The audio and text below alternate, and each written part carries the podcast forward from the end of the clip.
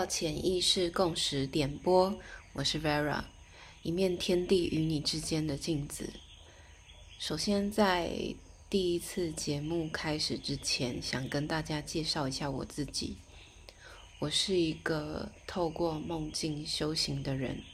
也是透过肢体跟艺术去探索自己的人，所以。我又会称之为我这样子的旅行像是一个梦行者。我把这样子的一个过程总结成我现在正在做的职业。我是一位艺术疗愈师。之所以会开始潜意识共识点播这个节目呢，是有一天我突然感觉到，在意识当中的问答跟探索已经。没办法去支持我走向未来的人生，我会感觉，哎，怎么问到后来这个答案有一种内力不足，感觉就是虚虚的。然后我即使好像有占有一个一个暂时性的答案，可是我照着这个方面走的时候，我觉得我双脚有一种站不稳的感觉。所以因为这方面吧，我我们其实默默都会知道，在原因背后还有其他的原因。我就去探索更深、更深一层的原因。那那些原因其实就有点像，嗯，在修行当中讲的因缘，它就是从各个面相，然后各个来的一些机缘，你会发现，哎，原来形成这件事情，先成形成现在的我，其实是。大概可以看到一些端倪的，不是只是我们可能视觉上，或者是我们生活体验上的那个部分而已。其实大家可能都看过那个，就是冰山上这个意识层面跟冰山下潜意识层面这两者的那一张图有没有？那其实冰山下呢，它在我生命中感觉到的是，就是透过。我不断的在我人生里面不断的去探索跟修行当中，发现那个冰山下的部分，我原本以为还是只是我的，结果发现，哎，其实我可能越静心，越发现说，这个冰山下的部分，事实上是连接别人的部分的，也就是，其实我们浮在水面的这些小岛屿，它是一个有点像我们现实人生。知道的这个生活当中的样子，这个角色，然后冰山下的部分是可能也有包含一些累生累世，然后也有包含就是我们整个集体意识所形成的，所以你会感觉到它其实是一整片很广，大家其实都连在一起。无形当中都连在一起，只是我们平常在生活当中只看到冰山上的这个层面，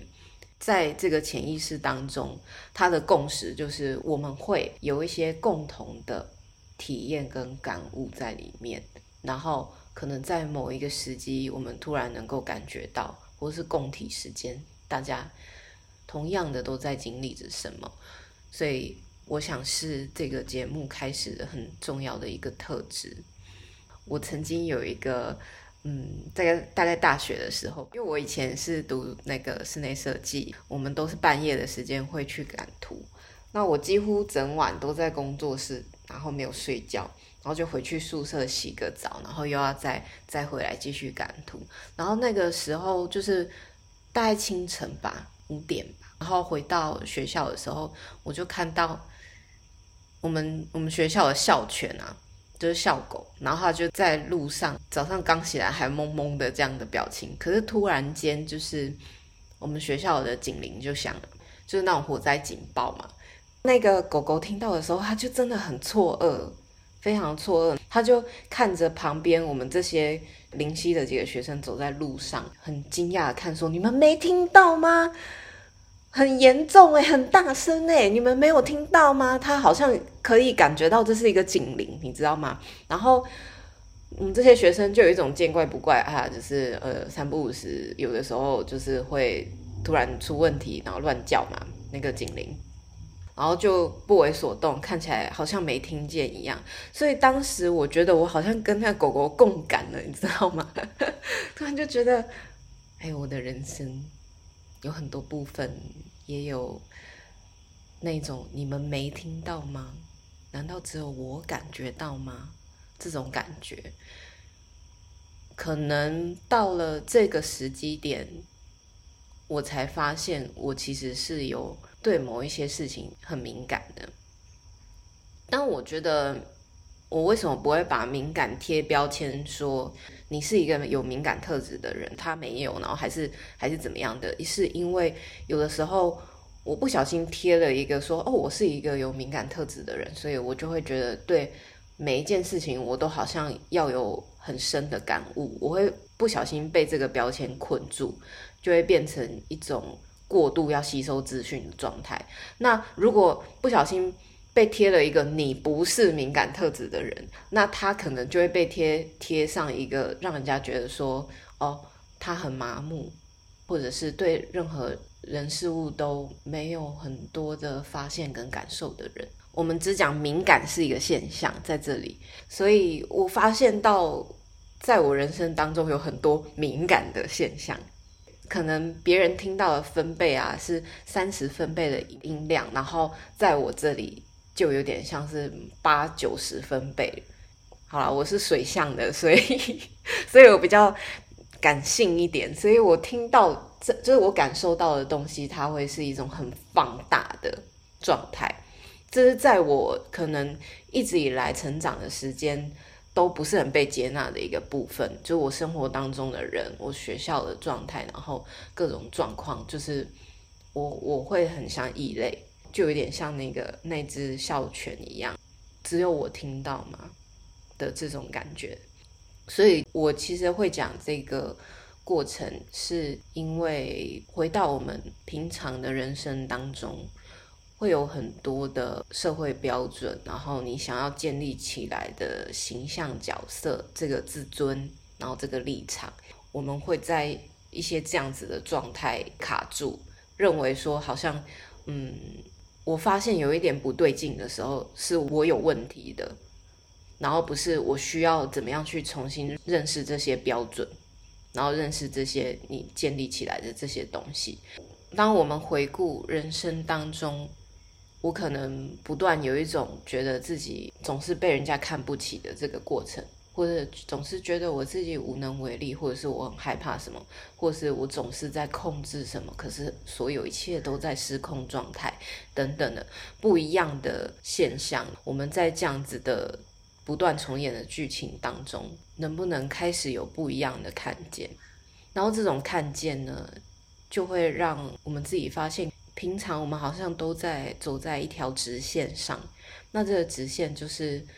嗯，我们现在在走的剧情。你看到就是这个剧情的节点，因为当你走在这个直线上，可是当你用更远、更远的视角去看待你正在走的路的时候，假如说我人生。呃，前面十几年的经历这样子，或者是你你人生更早更早之前的经历这样，然后你去看见你自己人生的每一个节点的脉络的时候，其实可以发现，我们当时在走的时候，觉得是走一个直线，可是把这些节点全部串联起来的时候，你会发现它其实是一个圆，然后它无始无终的。每一件事情的发生跟每一件事情都有所关联。我们今天想一起探索跟看见的，就是在这个圆当中，其实是有一些美好跟让你觉得有一点痛苦的部分。那它包含着沉溺、害怕、逃、对抗、躲与追，不不管是什么样的过程。我们都可以知道，敏感其实是一种我们准备进入转变的开始。可能在我的人生当中，也会有某一些无能为力，因为一种我的自卑跟做不到，所以常常毁了很多事情。可我在做事情上面，明明是在做我喜欢的事情，可是我却有一种不自觉的一一种剧本就会进来。然后就是要把我现在喜欢的事情也毁掉，那种毁灭会形成一种我背后其实不想要解决不想要面对，想要逃离去处理这件事情的这个这个念头，它是无形之间一直不停的在 repeat，然后我可以发现说，我在这个当中其实是想要找一个安逸的位置，因为它只要每一次都毁灭，我就可以不用改变了，我就可以躺在那边。摆烂的说：“我的人生就是这样啊，很糟啊，没有用。”所以，在我的生命当中，这件事情是我不断在认识与突破的。它绝对不是透过我去抗拒这些不要的东西。我曾经有遇过自己身边的朋友啊，不管是人生方向，还是觉得他自己快不快乐这件事情。都是先用删去法，就会说：“我不要，我不要做这件事情，我不喜欢，然后我讨厌，然后哦，我做这件事情不快乐，然后怎么样？”就会开始说：“啊，如果我都把这些不要的东西去知道，然后离开他们，那我就会找到我想要的，我喜欢的。”我自己在这个当中经历的过程哦，说一句很老实的话，就是删去法。并不会让我们找到想要的东西，会让我们看到更多、更多负面，然后我们更多不想要的东西。你会陷入这样子的状态。所以，其实我们能够了解说，生活环境有很多这样子的负面共鸣、煽动跟鼓吹，不管是社群软体或者是新闻媒体都好。但是，我们要有更深一层的了解跟看见。就是为什么我们会抵抗跟抗拒这件事情？我不想要再重来，可是我一直觉得我没有能力改变。那这个不想，我们先不要讲说我要我可以怎么样做到嘛？就是我遇到了非常多状况，不管是呃我遇到个案还是我自己，都会卡在一个点，就是我就是不能。所以即使哎。我们有的时候，不管是给自己还是给身旁的人说，其实有一个更好的地方，有更好的方法，可是我们还是会躲到自己的壳里，说我无法这样。那如果真的还是遇到这样子的状况的时候，我自己走过的方法是去认识这个我无法的东西是什么，发现我们把这个主动权交给了外界。我无法掌控自己的人生，我无法对自己负责了，交给你们吧的那个感觉。如果我无法是一个角色，然后他现在站在我的面前，我会觉得他是怎么样的一个人？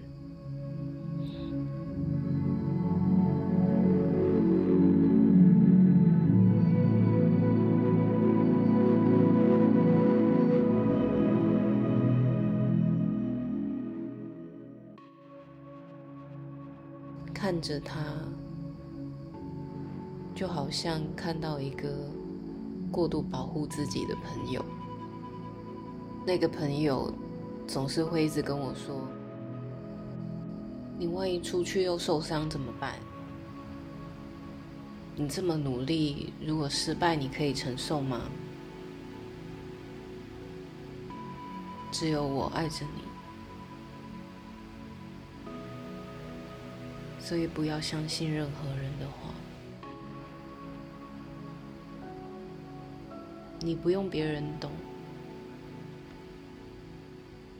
不会有人看得见你的。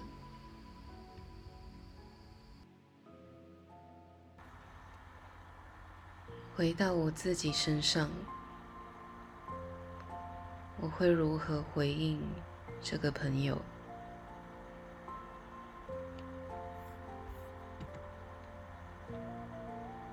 亲爱的无法，亲爱的负面角色，你是保护我安全的朋友。我可以感受到你的恐惧，你的担心。我明白你想让我远离伤痛，希望我过得更好。我可以。感受到你的爱。我知道你全身紧绷，帮我戒备着。把双手给我，让自己好好的放松。我愿意跟你一起，成为我们的力量。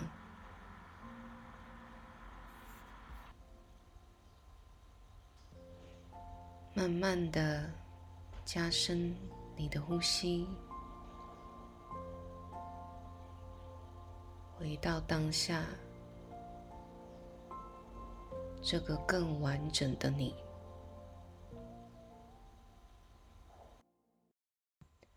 这个过程是让我们试着去体验被我们自己所排斥的面相，然后去看见。其实各个状态、各个情绪的形成都是有原因的。我们可以透过不同的觉知跟觉察当中，去知道我们为什么会抵抗，为什么会排斥，为什么会明明不喜欢，然后还深陷在这样的剧情里。人生就是在不断的体验当中去学习，不断的体验当中去穿越。当我开始想调整跟改变的时候，会先给自己一个合理的说法。嗯，因为毕竟心还没办法很全然的去接受跟改变嘛，先让自己知道做什么事情的结果。如果改变与不改变都是同样跌倒的结果，那我至少去做过，然后再。我做或失败的这个过程当中，知道其实有哪个地方是可以做调整的。但是我如果一直待在无能为力里面，不想改变，我无法里面，那我一样就只是觉得自己更没用而已。但是我觉得在去调整的过程中，来来回回是很正常的。通常有的时候我会。前进一步就倒退三步，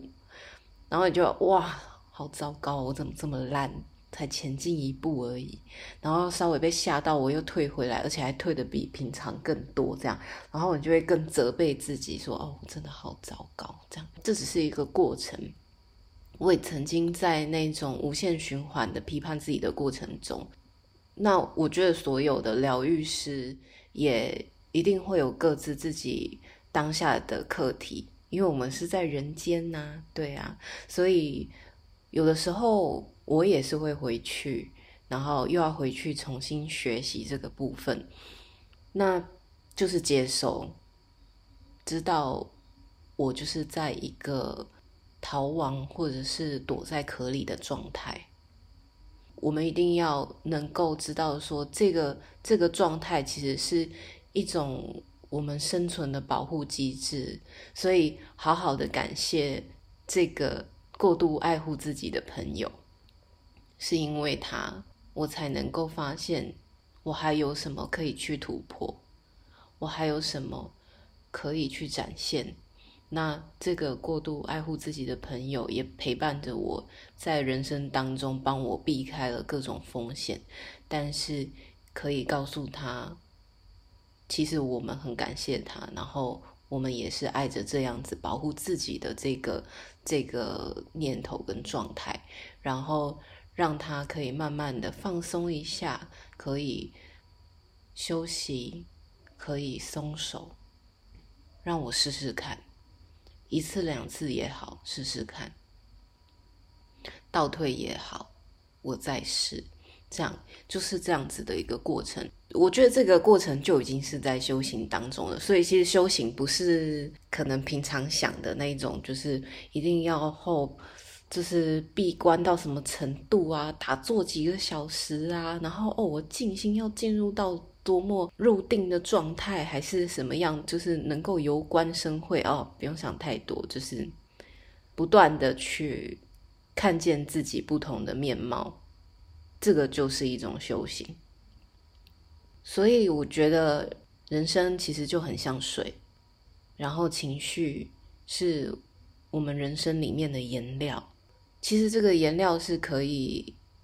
在我们人生当中有不一样的色彩。假设我们用好坏来分黑白两个颜色的颜料，那黑色呢，就是我们对自己的批判，或者是对别人的批判、责骂，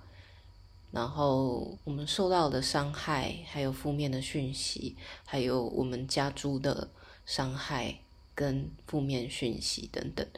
然后白色颜料呢，就是包容、理解。喜欢的、有成就感的事，你自己喜爱的环境、爱的感受、感谢跟享受生活等等，可以现在感受看看自己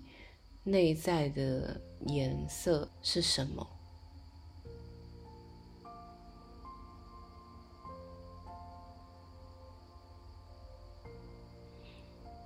我想大家会发现。我在进行感受自己内在的颜色当中，好像怎么样都会灰灰的或黑黑的，因为黑色颜料是很不容易被白色颜料洗白的。那我们在这个过程当中可以发现，其实只有白色颜料进来，只有白色，那黑色颜料。总是不去处理的时候，好像还是会遇到我们刚刚讲到的人生的，就是不断重复的剧本，不断上演的剧情。所以，光明白色的事情要进来，那黑色黑暗的东西要出去。这个就是流动，有进有出，然后有出有进。嗯，大家可能会想说，呃，我不要黑色颜料，就像前面在讲的这个部分，在讲说我不要那个负面，我不要一直轮回在这里。但是我常常会想，如果我现在看见了一个黑暗，我自己的恐惧，我的负面情绪，那其实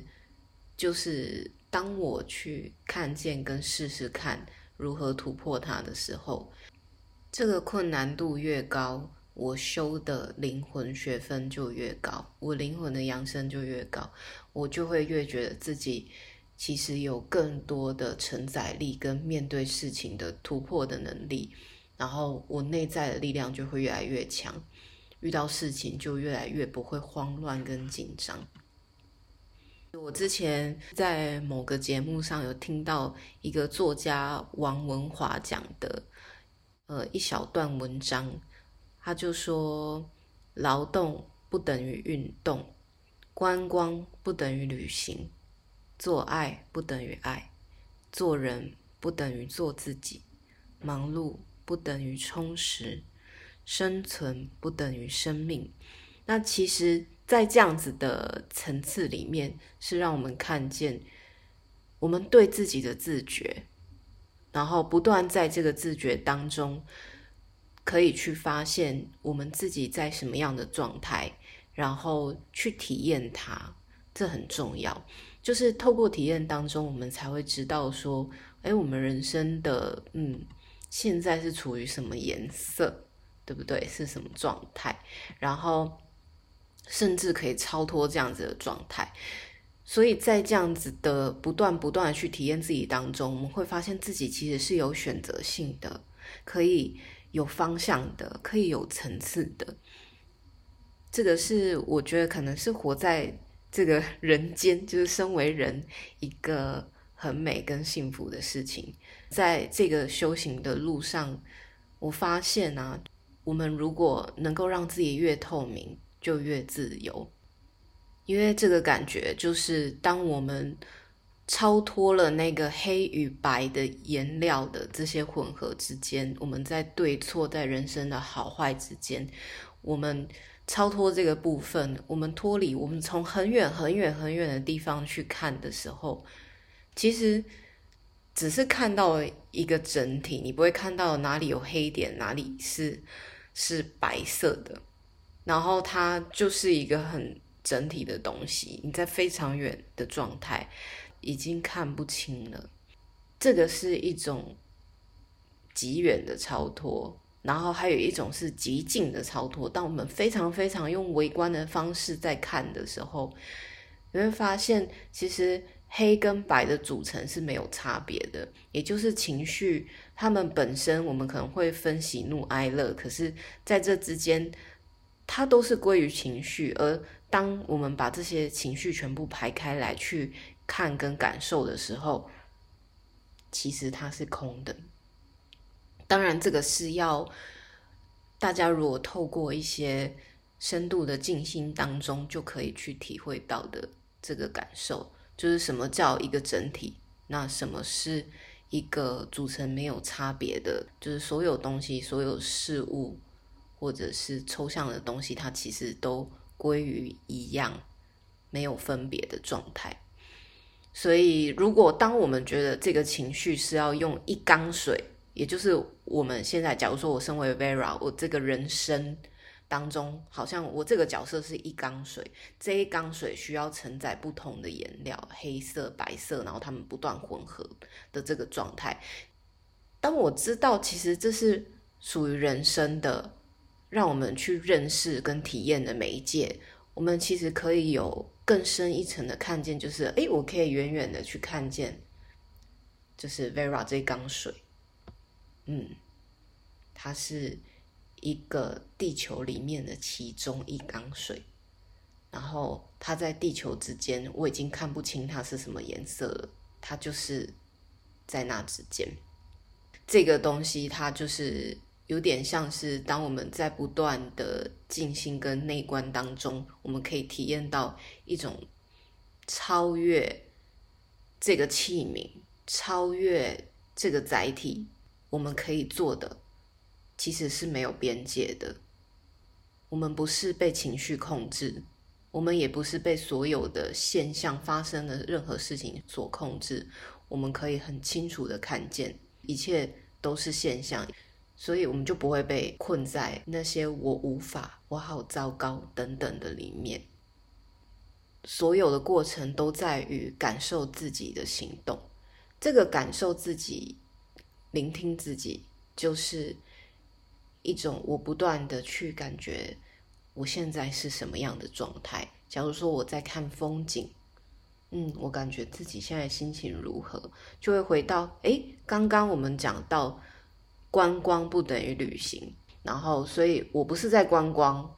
我是在旅行，因为我在有自觉的感受当中，所以我可以感觉到我其实每一天的每一步。都是一种旅行，甚至是在工作当中，我感觉现在心情如何，我能够感受到我这个心情是什么状态，这个心情可能来自哪里，不断不断更深一层的看见，或者是不断不断的去觉察到自己的状态，我们就可以知道说，其实我人生当中可以怎么样去重新调配我的颜料，怎么样把。颜料慢慢的，黑色的颜料慢慢的丢出去，然后让白色的颜颜料慢慢的进来，适时的去释放跟表达，适时的去接收，这个就是一种内在的听、看、听的过程。不管是好的或坏的哦，都一样。有好的情绪也可以停、看、听；有坏的情绪，我们也可以停下来，然后看见情绪，然后听一听发生什么了。记得哦，#hashtag 感受自己行动，这会很好的帮助去认识自己不同的面相。我们是可以去更好，让自己更清楚的活着，更爱自己的人生。最后呢，我想送给大家一首我以前写过的一首非常短的诗。这样，这首诗呢叫《笙歌巡游》。深林相望，歌者不往，寻者不丧，游者不悔。OK，就是短短的四句。那跟大家分享一下，深林相望呢，就是我们在人与人之间，在跟世界整个环境的沟通与对望。歌者不往，就是当我们在真诚的表达当中，我们会从中找到方向，就不会迷惘。寻者不丧，就是当我们不断的反思跟探触的时候，我们就是正在好好的活着，所以我们就不会在这当中丧失意志。游者不悔，人世间就是大梦一场，可以任我们遨游，可以任自己逍遥。那其中呢，其实是没有成败跟悔恨的。就是在体验生命当中，这是之前的一首小诗送给大家。其实人若相识，便是与自己相见。祝每一个自己今晚有个好梦。如果你有任何心得感想，或者是想要分享讨论的主题，欢迎在下方留言，让我知道。我是 Vera。我们下次见喽，拜拜。